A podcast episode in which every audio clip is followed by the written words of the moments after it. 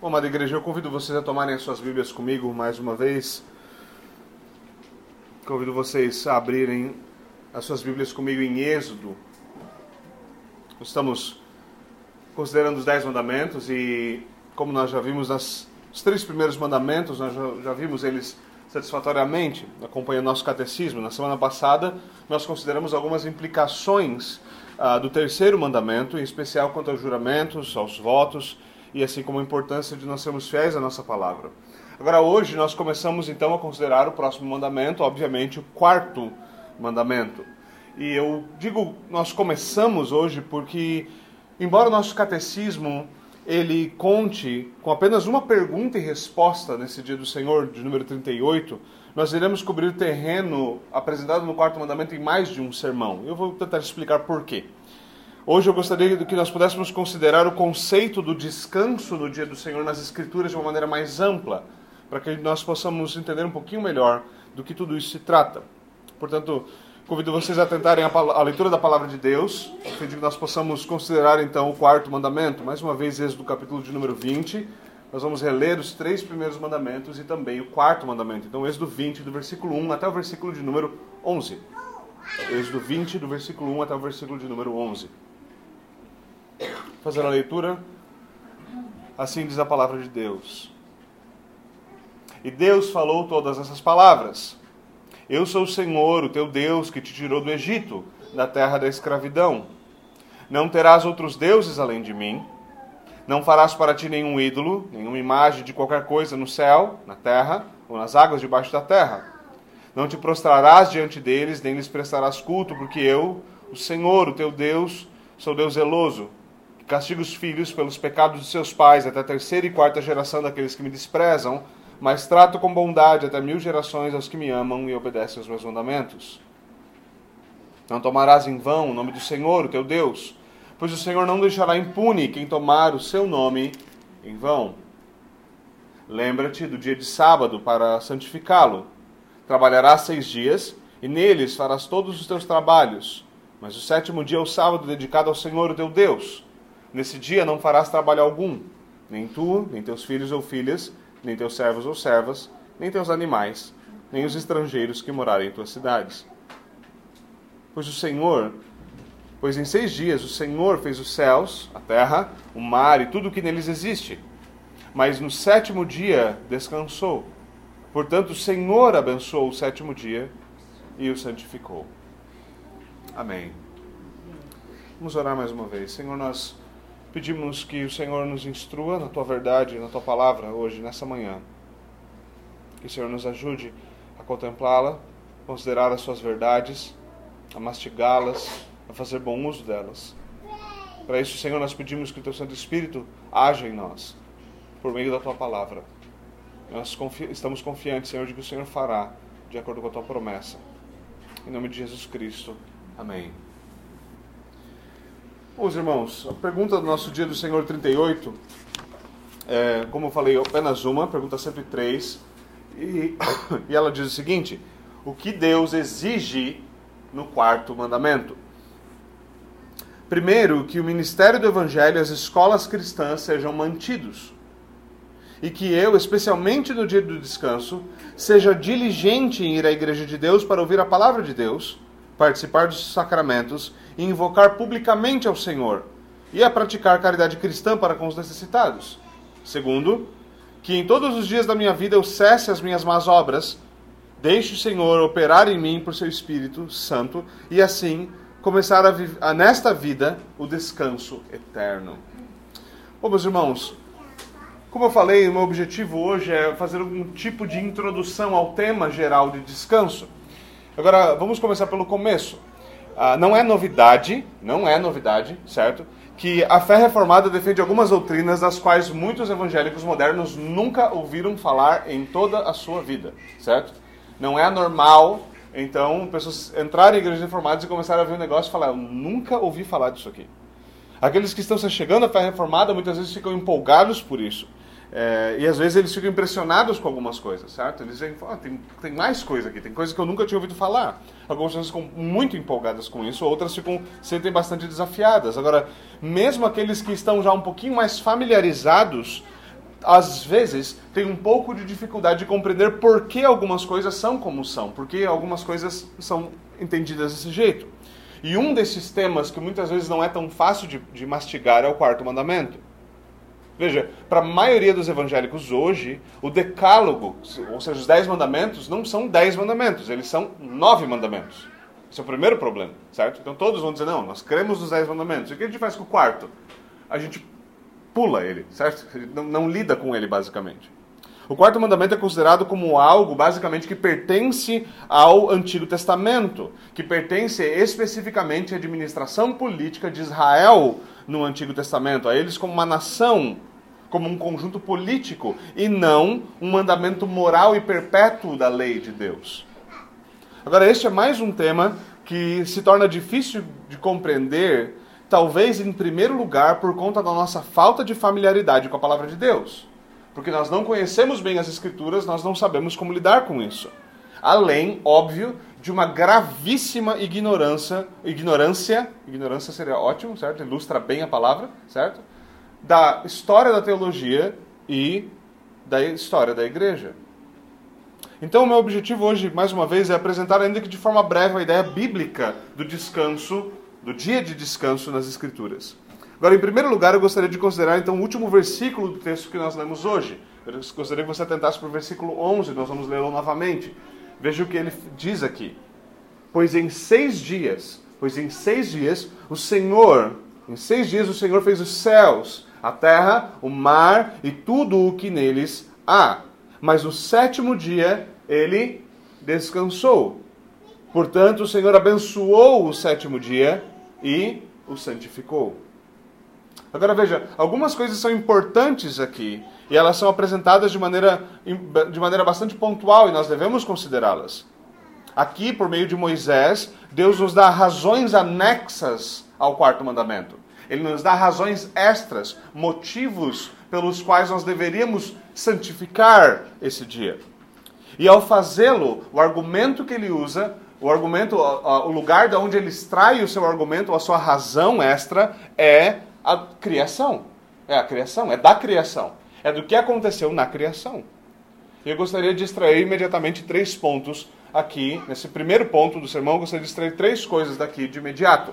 A primeira coisa é que Moisés, falando em nome de Deus, ele cita o primeiro capítulo de Gênesis, o primeiro livro da Bíblia, e especificamente o relato dos seis dias da criação. E ao fazê-lo, Moisés aponta para um relato que, segundo o que ele está dizendo aqui, ele é histórico e literal.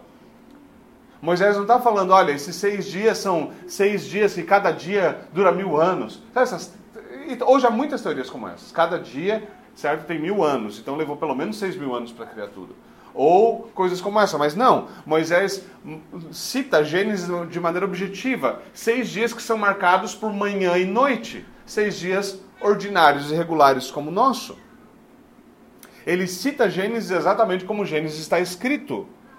Ele não sugere uma outra possibilidade interpretativa para que nós entendamos Gênesis como um poema, como muitos dizem, ou simplesmente como alguma outra coisa, como um tipo de mito criacional como é apresentado em outras mitologias.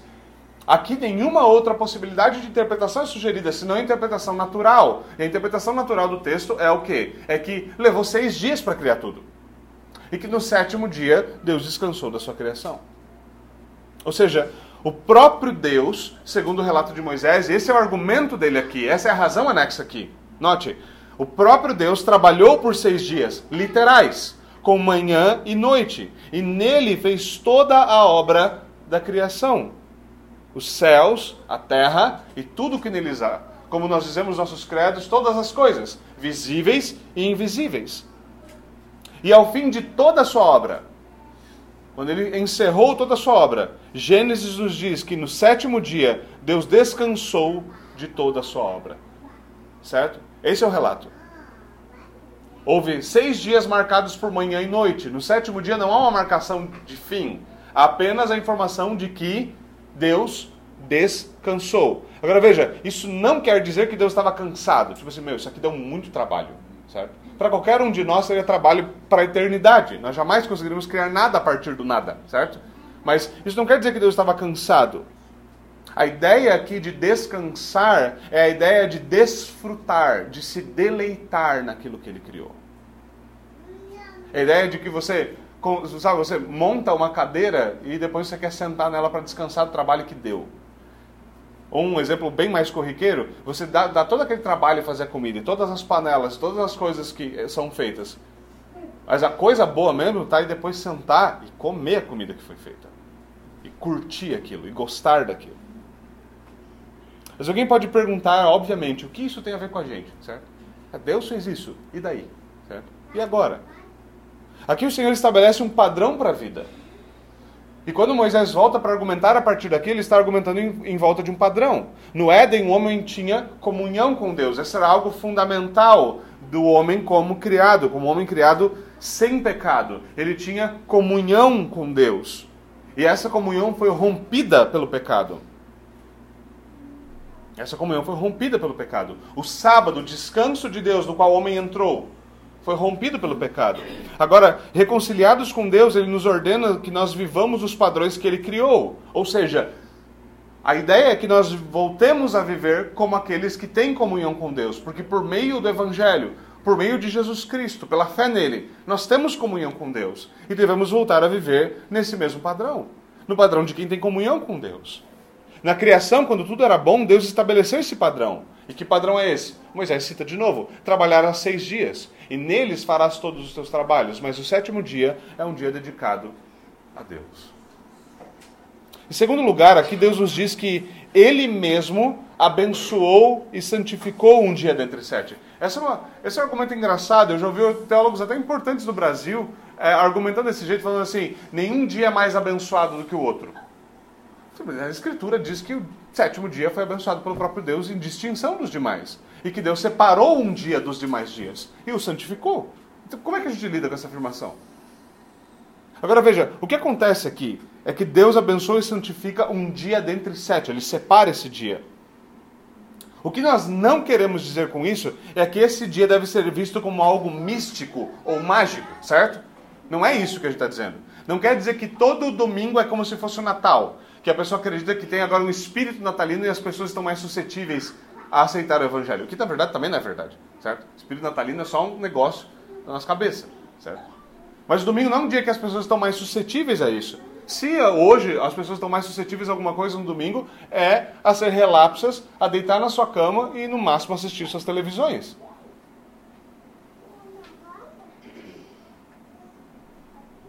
Mas a Escritura nos diz que Deus santificou esse dia e o abençoou.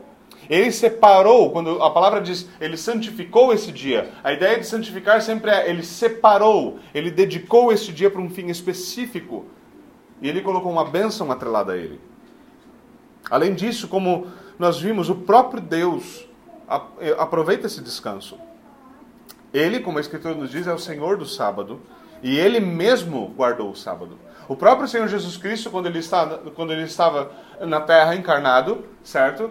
O que nós lemos, o seu estado, ainda que no seu estado de humilhação, o que nós lemos continuamente nos evangelhos é o quê? Que no sábado o Senhor estava continuamente na sinagoga com o povo de Deus. Continuamente com a sinagoga no povo de Deus.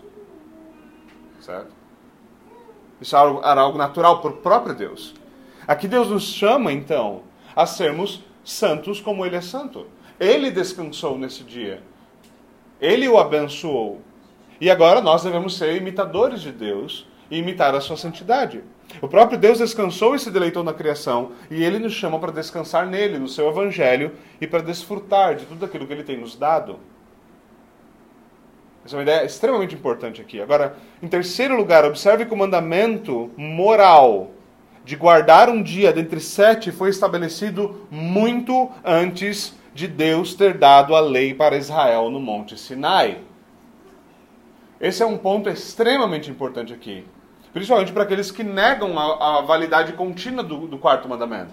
Porque muitos dizem o quê? Foi dado para Israel. Se foi dado para Israel, então, com, como cessou a administração política de Israel, acabou, certo? Não, não está certo porque não foi dado a Israel somente. Na verdade, o Senhor santificou um dia dentre sete antes mesmo do pecado entrar no mundo. Adão ainda não tinha caído Adão e Eva ainda não haviam pecado quando o Senhor santifica um dia e abençoa um dia dentre sete. Essa não foi uma ordenança como muitas outras que regulavam uma nação, somente Israel como um corpo político. Essa não é uma dessas leis. Agora veja, existem leis como essa nas Escrituras, certo? Que se aplicavam especificamente a Israel. Por exemplo, nós lemos de leis que foram abrogadas. Cristãos, por exemplo, não vão mais a um templo específico, nós não vamos mais para Jerusalém, também não tem mais templo lá, mas nós não vamos mais para um templo para oferecer animais em sacrifício a Deus como sacrifício pelos nossos pecados, certo? Eu espero sinceramente que nenhum de nós esteja fazendo isso, escondido, certo? Não é para crente fazer isso, certo? Por quê? Por que cristãos não fazem mais isso se a lei ordenava isso? Porque Cristo, porque Jesus Cristo, o Cordeiro prometido por Deus, ofereceu-se a si mesmo como sacrifício pelos nossos pecados, e ele o fez de uma vez por todas. Todo o sangue necessário para cobrir o pecado do povo de Deus foi perfeitamente suprido por Cristo, de forma que não é mais necessário acrescentar nenhuma gota. Não é mais necessário nenhum sacrifício cruento. Não é mais necessário sangue além do sangue de Cristo. Mas veja, isso não se aplica à ordenança moral no quarto mandamento. O quarto mandamento não está, não está nesse mesmo conjunto de leis. Logo, as razões anexas ao quarto mandamento, elas não se aplicam apenas à nação de Israel no Antigo Testamento. Elas não se aplicam só a Israel. Agora, é verdade que existem aspectos cerimoniais ligados ligados ao dia de descanso. Como, por exemplo, no Antigo Testamento, o dia de descanso era o sábado. Esse é um aspecto que de fato mudou. Ainda assim, isso é diferente de dizer que este mandamento não tem mais nenhuma validade. O que nós devemos entender é como ele se aplica. É como ele é válido. É o que é a ordenança moral. Esse mandamento, em outras palavras, ainda traz implicações para nós que vivemos no período que nós podemos chamar de Novo Testamento. Ele era válido desde a criação. Ele continuou pela toda a história do povo de Deus. E ele não cessou do nada agora. Ele não simplesmente sumiu. A Escritura não diz nada sobre esse sumiço. É claro, existem versículos e nós talvez vamos lidar com eles nos próximos sermões, daqueles que guardam dias como dias especiais. Mas esses não são simplesmente dias especiais. Esse é o dia que o Senhor santificou e abençoou. Não são datas comemorativas, simplesmente consideradas. Agora, essa é a primeira coisa, então, esses três pontos são as primeiras coisas, essas são as razões anexas ao quarto mandamento, para que nós compreendamos por que nós devemos gastar o nosso tempo considerando o quarto mandamento. Agora nós vamos perceber duas coisas, nesse segundo ponto do sermão, eu gostaria de pontuar duas coisas que estão atreladas ao mandamento e que precisam ser compreendidas por nós se nós queremos entender por que isso. Essas duas coisas são atreladas ao quarto mandamento, estão um sinal e uma promessa. Ele não é um sacramento, mas ele tem a si atrelado um sinal e uma promessa. Veja, mesmo que, como eu mesmo disse, existam muitas diferenças entre igrejas reformadas e o cenário evangélico no Brasil, por exemplo, ou geral, algumas coisas ainda permanecem como parte da vida do povo de Deus. Algumas coisas ainda são como eram. Ainda não mudaram. Algumas coisas ainda distinguem cristãos de não cristãos. Algumas coisas ainda fazem diferença, ainda são um sinal que marca essa diferença. E uma das coisas que distingue crentes de não crentes, por exemplo, é o quê? Domingo é dia de ir para a igreja. Simples. Simples. Isso continua sendo algo bem claro, bem, bem claro no imaginário popular. Domingo é dia de ir para Igreja, você é crente, então domingo é dia de colocar a roupa de ir na missa, certo? Colocar a roupa de ir pro culto, certo? Muitos sequer sabem o motivo disso. Muitas pessoas falam, mas por que a gente vai no culto no domingo? Certo? E claro que existem igrejas que você tem que estar lá todo dia. Né? Senão, sei lá, você é demitido. certo? E sufocam a vida. Uh, você não consegue viver a vida cristã no lar porque você praticamente não está no lar, certo? Agora, mesmo em, nas igrejas mais relapsas que você puder encontrar, a falta nos cultos é vista como algo ruim e nocivo. Mesmo na igreja mais doida que você encontrar, se a pessoa nunca vai para o culto, ninguém vai falar, não, aquele cara é um, um bom crente. Ninguém pensa isso. Ninguém pensa isso. Você pode achar a igreja mais esquisita que exista, certo? E eles vão falar, não, peraí, esse cara não vem no culto? Como assim? Ele não é crente? Ele não vem para a igreja? E muitas vezes, mesmo que a família e os amigos saibam que essa pessoa não leva o seu cristianismo muito a sério, elas sabem que no domingo ele tem um compromisso. Por quê? Porque isso ainda é comum. É claro, eu não estou dizendo que todo lugar, todos os exemplos são sempre, sempre assim. Infelizmente, existem pessoas que conseguem viver completamente ao contrário disso. Mas por que isso é assim? Porque isso é comum? Porque isso é parte da herança cristã. Isso é parte da herança cristã no, no, no Ocidente. Porque o Ocidente que moldou a fé cristã é um Ocidente que via o domingo como um dia no qual os trabalhos são deixados de lado para se dedicar à adoração. E isso não era visto só pelos reformados. Isso era visto por toda a tradição cristã. Toda ela. Toda ela. Todos. Você pode voltar às confissões antigas. Todos viam isso da mesma forma. Agora, o que acontece é que essa herança cristã tem sido abandonada. Ela tem se deteriorado pouco a pouco e sido abandonada. E naturalmente, e é muito natural pensar numa coisa: qualquer coisa a qual nós, dedique, eh, nós, nós queiramos nos dedicar verdadeiramente exigirá de nós tempo, certo? Se você realmente quer se dedicar a uma coisa, isso vai exigir de você tempo. Pode ser pouco tempo, pode ser muito tempo, mas vai exigir tempo. Agora, quando Deus olha para nós, a nossa natureza, a nossa facilidade de deixar as coisas de Deus de lado, sejamos honestos. A nossa facilidade de esquecer de orar, de esquecer de, eh, de adorar a Deus, nossa facilidade de esquecer de voltarmos para a Escritura. Deus mesmo estabelece um dia e marca esse dia como seu, um dia no qual nós devemos dedicar-nos a Ele, nos dedicar à adoração. O próprio Deus indica nas Escrituras que a guarda de um dia dentre sete, que guardar um dia dentre sete dias para a adoração, para o descanso do nosso corpo, para o descanso do trabalho, é um sinal do seu povo. É um sinal que marca o povo como sua propriedade. Essa é uma linguagem extremamente importante. Deus mesmo diz que esta, esta é uma marca que distingue o seu povo dos demais povos, que marca como seu. Veja, por exemplo, Êxodo 31 e 13.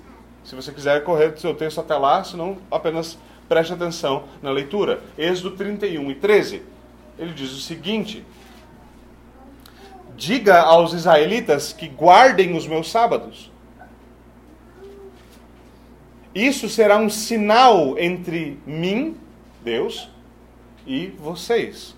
Isso será um sinal entre mim e vocês de geração em geração, a fim de que saibam que eu sou o Senhor que os santifica. Ou seja, essa é uma marca do povo de Deus, uma marca da santidade do povo de Deus, uma marca que este povo tem comunhão com Deus. Um sinal de geração em geração, um sinal de que esse povo é dedicado a alguma coisa, é dedicado à adoração do seu Deus. Certo? A mesma linguagem é usada pelo profeta Ezequiel. Ele diz o seguinte: Eu lhes dei os meus decretos, Deus falando por meio do profeta, eu lhes dei os meus decretos e tornei conhecidas as minhas leis, pois aqueles, aquele que lhes obedecer viverá por elas. Também lhes dei os meus sábados como um sinal entre nós, para que soubessem que eu, o Senhor, fiz deles um povo santo. Mais à frente ele diz: santifiquem os meus sábados, para que eles sejam um sinal entre nós. Então vocês saberão que eu sou o Senhor, o seu Deus. Por isso não é anormal quando nós lemos os profetas do Antigo Testamento, e nós vamos fazer isso nessa leitura anual que nós temos feito. Você vai encontrar várias vezes os profetas vindo como aquilo que um, um grande teólogo gosta de chamar de advogados do pacto Israel começa a quebrar o pacto e os profetas vêm como advogado para defender a parte que está sendo ofendida, que é a parte de Deus. Eles vêm como advogados de Deus para dizer: vocês estão quebrando, vocês estão violando o pacto. E duas coisas sempre são muito claras nessas violações. Uma delas é: vocês estão quebrando os meus sábados. O tempo que é dedicado a mim, o tempo que é dedicado a mim, já não é mais dedicado a mim. É dedicado a outras coisas. Deus veio como esposo, Israel como sua nação esposa, dizendo: Minha esposa, você já não me dá mais atenção, você não dedica mais nada do seu tempo para mim. Qualquer relacionamento seria um problema. Qualquer relacionamento seria um problema. Note aqui que o profeta fala que Deus deu o sábado como um sinal. Ele deu o dia de descanso. Um sinal do quê? Um sinal de que Deus separa um povo dentre os povos da terra para ser seu. E este povo separa um dia dentre os demais da semana para adorar o seu Deus. Um sinal de que Deus fez dele um povo santificado, separado, dedicado a Deus. E por meio desse sinal, veja o que diz o profeta na última parte do versículo: Vocês saberão que eu sou o Senhor, o seu Deus. Como é típico com os sinais dados a nós por Deus na Escritura, esse sinal também é acompanhado por bênçãos. Uma das bênçãos é: você vai guardar e vocês vão saber que eu sou o Senhor seu Deus. Veja, se, talvez você possa pensar hoje o seguinte, pastor, mas veja, um dia da semana, se eu trabalhasse metade desse dia, eu ganhava mais dinheiro e ia estar melhor. Eu poderia dedicar esse tempo para outras coisas que são importantes e me fariam crescer e eu me deixar mais seguro. Pense no caso da nação de Israel que eles dependiam basicamente de uma. De, o seu sustento era basicamente vindo de agricultura. Você acha que colher e preparar material um dia a mais na semana não faria diferente na economia familiar deles? Faria. Esse era exatamente o ponto. Esse era exatamente o ponto. O ponto é que nesse dia eles deveriam parar de correr atrás das suas coisas para correr atrás de Deus. Eles deveriam confiar que o Senhor supriria aquilo que lhes é necessário. Era um dia para se ser sustentado por fé, a confiar que aquilo que Deus dá em seis dias é suficiente para sete. De que o Senhor vai suprir no próximo dia. É um dia para se confiar no Senhor e se provar que o Senhor é bom.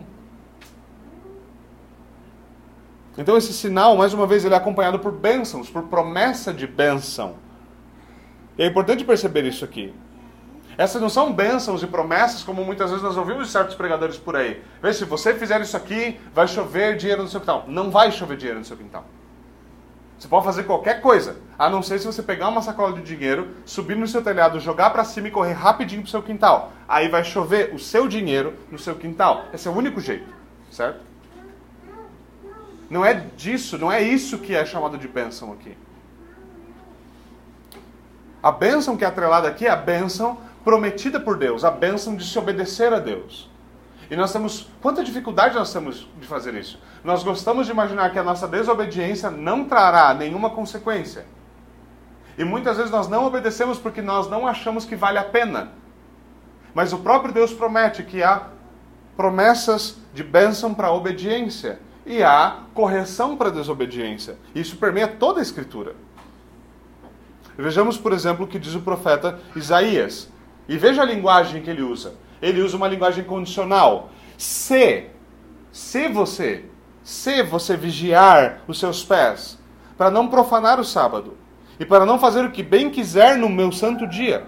Se você chamar o sábado de honroso, de deleitoso, do santo dia do Senhor, se você honrá-lo, deixando de seguir o seu próprio caminho e de fazer o que bem quiser e de falar futilidades, então você terá no Senhor a sua alegria. Então você terá no Senhor a sua alegria. E eu farei com que você cavalgue nos altos da terra e se banqueteie com a herança de Jacó, o seu pai, pois é o Senhor quem fala. Perceba, ele não está dizendo assim, veja, a gente tem que começar a gostar desse negócio de domingo, para daí começar a curtir esse negócio de domingo. Ele está falando, não, você começa pela obediência. Isso é algo que nós temos hoje muito mais dificuldade de compreender. Nós começamos pela obediência. Nós começamos obedecendo. E a obediência a Deus molda o nosso coração e nos ensina a nos deleitar nele. O que deveria um cristão fazer? Pastor, eu não sinto vontade de sair da cama no domingo de manhã. Já que eu não sinto vontade, eu não vou levantar ir para o culto, porque ir lá sem vontade não é pecado igual. Parece um argumento saudável para muita gente, parece algo legítimo para muita gente, mas não é. Porque é uma falsa, uma falsa compreensão, uma claríssima falsa compreensão da Escritura. O que você deveria fazer era levantar, vir ao culto, e a primeira coisa que você deveria fazer era falar: Senhor, me perdoa, porque eu ainda não sinto deleite de adorar ao Senhor como eu deveria. Mas eu peço ao Senhor que o Senhor me dê. Que o Senhor me ensine a fazer exatamente o que o Isaías nos diz aqui: a chamar o dia do Senhor de algo deleitoso. Algo deleitoso. Pedir, Senhor, usa a minha obediência, apesar do meu coração, para me ensinar a obedecer e amar as coisas que o Senhor quer que eu ame me molde pela obediência. É que nem quando você pega uma criança, certo? Tem uma história engraçada né? uh, uh, que um certo autor conta. Certo? Então a vovó chega e dá um presente para a criança e o papai fala: Querida, é, é, por favor, diz muito obrigado para sua vovó. E a criança fica quieta, não, não quero dizer obrigado. E a vovó, ah, não, querido, não precisa, deixa, a criança é assim mesmo. Fala, não, só um pouquinho, eu vou levar ele para o quarto. Não, querido, não precisa, não, espera só um pouquinho. Em cinco minutos ela vai estar bem grata. Em cinco minutos ela vai estar bem grata. Então ela vai, disciplina a criança e volta com ela e de repente a criança está grata. Você vê, certas coisas não fluem naturalmente do nosso coração, elas precisam ser aprendidas. Aprendidas. A maioria de nós não cresceu em famílias que amam o dia do Senhor, que amam a comunhão. Nós precisamos aprender essas coisas. E nós precisamos aprender por meio da obediência. Nós fazemos isso com nossos filhos, não é mesmo? Por que nós não fazemos isso com nós mesmos? É a mesma, coisa em relação, por exemplo, ao nosso dinheiro. No que nós investimos nosso tempo e nosso dinheiro? Nós devemos atentar para essas coisas. Agora, essa promessa, apesar de ela se encontrar em Isaías, perceba, ela não se estende apenas para os judeus do Antigo Testamento. Ela não se estende apenas para eles. Por quê? Pois dois capítulos antes, Isaías profetiza sobre o dia no, qual os gentios viriam a servir a Deus e guardar o dia do Senhor. Veja o que ele diz dois capítulos antes. E os estrangeiros, os gentios de outras nações, que se unirem ao Senhor para servi-lo, para amarem o nome do Senhor e para prestar-lhe culto. Todos os que guardarem o sábado sem profaná-lo e que se apegarem à minha aliança, esses eu trarei ao meu santo monte e lhes darei alegria em minha casa de oração. Seus holocaustos e seus sacrifícios serão aceitos em meu altar, pois a minha casa será chamada casa de oração para todos os povos. Isso é uma promessa do profeta que um dia aqueles de outras nações viriam até Israel e eles aprenderiam o quê? A amar a Deus nos termos da lei de Deus. Não é sobre isso que nós temos tratado mandamento após mandamento? Como amar a Deus? Me diga uma coisa: é possível amar alguma coisa sem dedicar tempo a ela? Tente arranjar uma esposa assim, se você é solteiro. Não vai dar certo. Tente manter a sua esposa sem dedicar tempo a ela. Também não vai dar certo. Não é assim que as coisas funcionam. E a pergunta que nós temos diante de nós aqui é: nós cremos no que a Escritura diz aqui? Nós realmente cremos naquilo que o Senhor promete. Naquilo que Ele diz: olha, descanse, descanse, me adore, confie em mim, e eu vou cuidar de você, e eu vou cobrir você de bênçãos, eu vou suprir sua necessidade. Como diz o profeta, nós devemos chamar o dia do Senhor de um deleite, honrar o santo dia do Senhor e confiar, confiar que o Deus que nos deu o seu filho para que nós descansemos nele, não permite que nós descansemos apenas a nossa alma, mas também que nós possamos descansar o nosso corpo. O nosso corpo. Agora, por fim, tudo isso deve nos fazer considerar com seriedade o quarto mandamento e o que ele exige de nós. E eu espero que nós possamos fazer isso em detalhes nas próximas semanas, se o Senhor permitir. Isso deve nos levar a considerar também as suas consequências. Agora veja, nós vivemos em dias que nós estamos cada vez mais ocupados. Independente de com o que, nós estamos cada vez mais ocupados. Se você quer ver isso, tenta marcar um dia com alguém, tenta marcar um dia da semana com alguém. É muito é difícil. Nós temos bastante coisa para fazer. Eu não estou dizendo que a gente tem coisa útil para fazer, estou dizendo que a gente tem bastante coisa para fazer, diferente, certo? Não sei se todo mundo sabia, mas é, é, é, o seu compromisso com a sua série não é um compromisso real, certo? É um compromisso que você pode desmarcar, diferente dos seus compromissos com seus irmãos, certo? Que você, obviamente, poderia desmarcar por motivos legítimos, mas não deveria desmarcar, por exemplo, por causa da série. Nós vivemos em dias no qual aquilo que é chamado de workaholic é cada vez mais comum. Gente que vive para trabalhar, gente que pensa que trabalho, que só trabalhar é vida. Gente tão inteligente, tão inteligente, que trabalha, trabalha, trabalha porque quer dinheiro, mas daí nunca tem tempo para desfrutar do dinheiro que ganhou com tanto trabalho. É curioso, não é? Sabe por que não é tão curioso? Porque a Escritura é clara em nos dizer que pecado cega. E quanta gente nos nossos dias vive como aquele velho burro correndo com a cenoura na sua frente, que está sempre sendo segurado por aquele que quer que o burro vá para frente. Nós temos cada vez menos tempo para coisas importantes. Os relacionamentos nos nossos dias se tornam cada vez mais rasos, menos significativos. Nós desenvolvemos cada vez menos com as pessoas. Nós dedicamos cada vez menos tempo para leitura, nós lemos cada vez livros cada vez menores e cada vez piores. E tudo isso afeta também a maneira como nós nos relacionamos com Deus.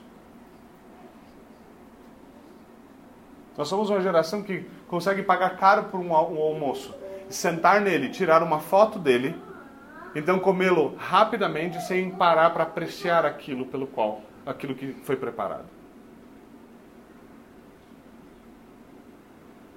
Tudo isso afeta a maneira como nós nos relacionamos com Deus. Nossa geração do fast food, nós queremos as coisas rápidas. Sermões são cada vez mais breves. Aí do culto se demorar.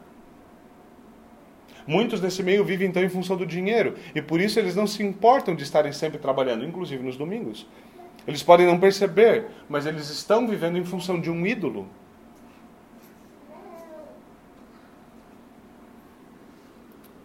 Nós devemos aprender no meio de tudo isso que o Senhor nos chama a trabalhar na mão contrária de tudo isso.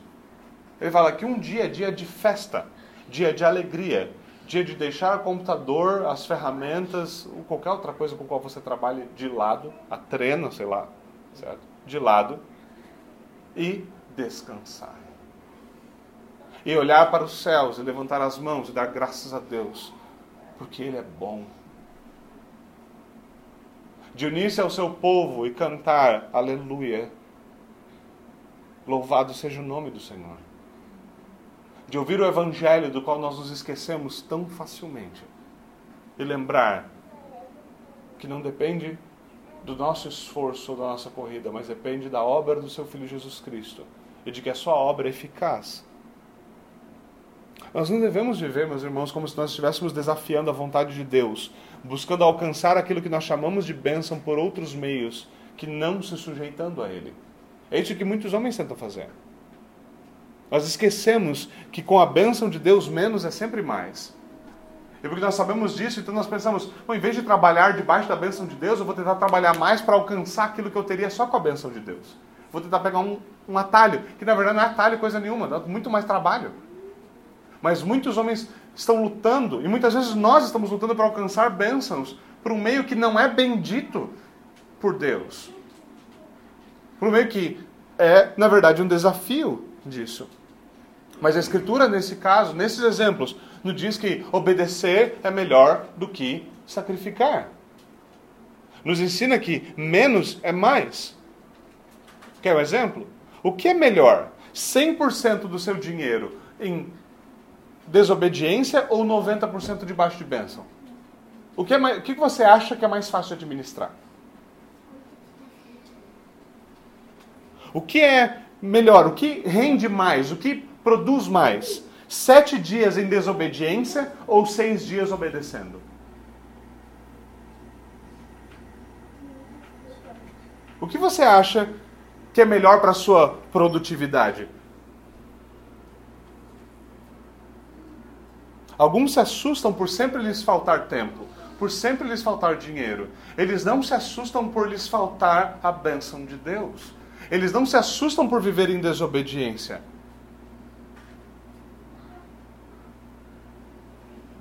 Mas o Senhor é mais do que generoso conosco, não é mesmo? Não é porque nós deslizamos, pecamos e falhamos nisso. E todos nós fazemos. Todos nós. Você diga, pastor, eu nunca trazei uma oferta na igreja. Mas a pergunta é: você deu todas as vezes com o coração no lugar que ele deveria estar? Você deu com verdadeira alegria no seu coração? Pastor, faz muito tempo que eu não trabalho no domingo. Mas você tem de fato descansado o seu corpo, mas principalmente o seu espírito no Evangelho de Jesus Cristo? Nós pecamos. E ainda assim o Senhor é mais do que generoso. E isso deve nos levar a nos arrepender e a quebrantar-nos. E aprender a honrar ao Senhor. Nós devemos nos arrepender e reconhecer o nosso pecado e desobediência, aprender a obedecer e a desfrutar da bênção de Deus. Nós vamos aprender a desfrutar, aprender verdadeiro deleite, aprender que nós podemos descansar em Deus, sabendo que Ele é providente, que nós somos o seu povo, e mais do que isso, que Ele nos prometeu que um dia haverá descanso perpétuo. Que um dia haverá descanso sem fim. Agora, infelizmente, como disse um grande teólogo chamado John Owen, o dia do Senhor passou por tantas controvérsias, mas tanta controvérsia, que ele mesmo teve pouquíssimo descanso. Certo? Mas aprove a Deus nos enviar o seu Filho. Por causa do pecado, nós não descansamos. Mas aprove a Deus nos enviar o seu Filho, segundo Adão. Um Adão que não quebrou o sábado. Um Adão que obedeceu e que honrou o Senhor. Um Adão que ele mesmo é o Senhor do sábado. E ele veio para restaurar a nossa comunhão com Deus.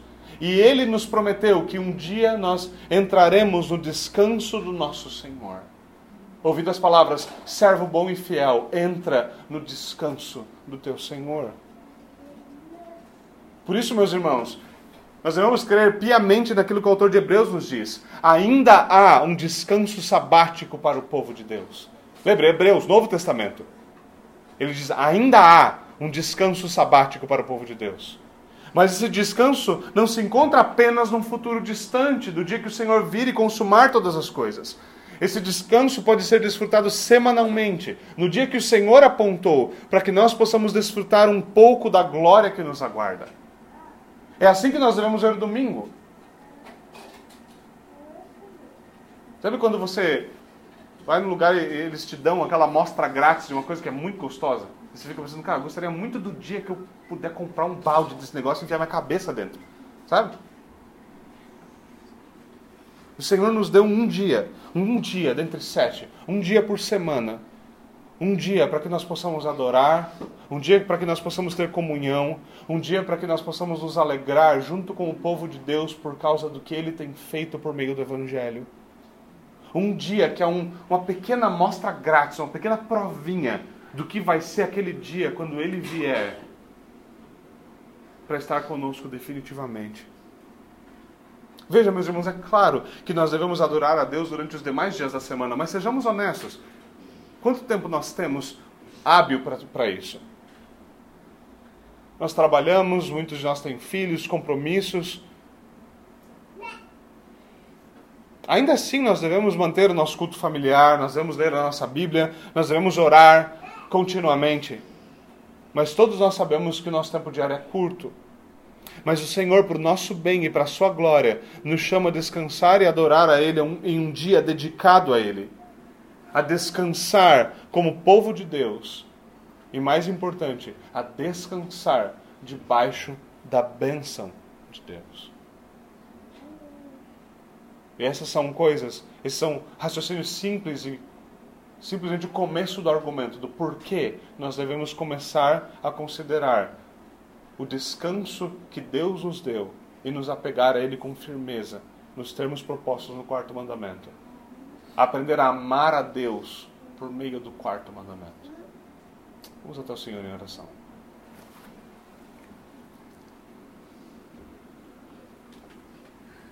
Senhor, nós, te agradecemos pelo teu filho e pelo descanso que nós temos nele o descanso último de todas as nossas obras, o descanso naquilo que ele fez por nós, o descanso, Senhor, de não carregar mais o fardo do nosso pecado, o descanso de saber que o Senhor nos perdoa e que o Senhor nos dá nova vida e nova obediência. Nós pedimos, Senhor, que o Senhor nos ensine a descansar, que o Senhor nos ensine a adorar ao Senhor, a amar a tua verdade, a amar aquilo que o Senhor nos ordena, para que nós mesmos possamos nos alegrar nessas coisas, para que nós mesmos possamos nos deleitar nelas, sabendo que o Senhor nos deu essas coisas para que nós possamos desfrutar de maior comunhão com o Senhor. Até que chegue aquele dia, aquele dia, aquele sábado que não tem fim, aquele descanso que vai ser o descanso eterno dos santos. Por favor, Senhor, nós oramos em nome de Jesus Cristo. Amém.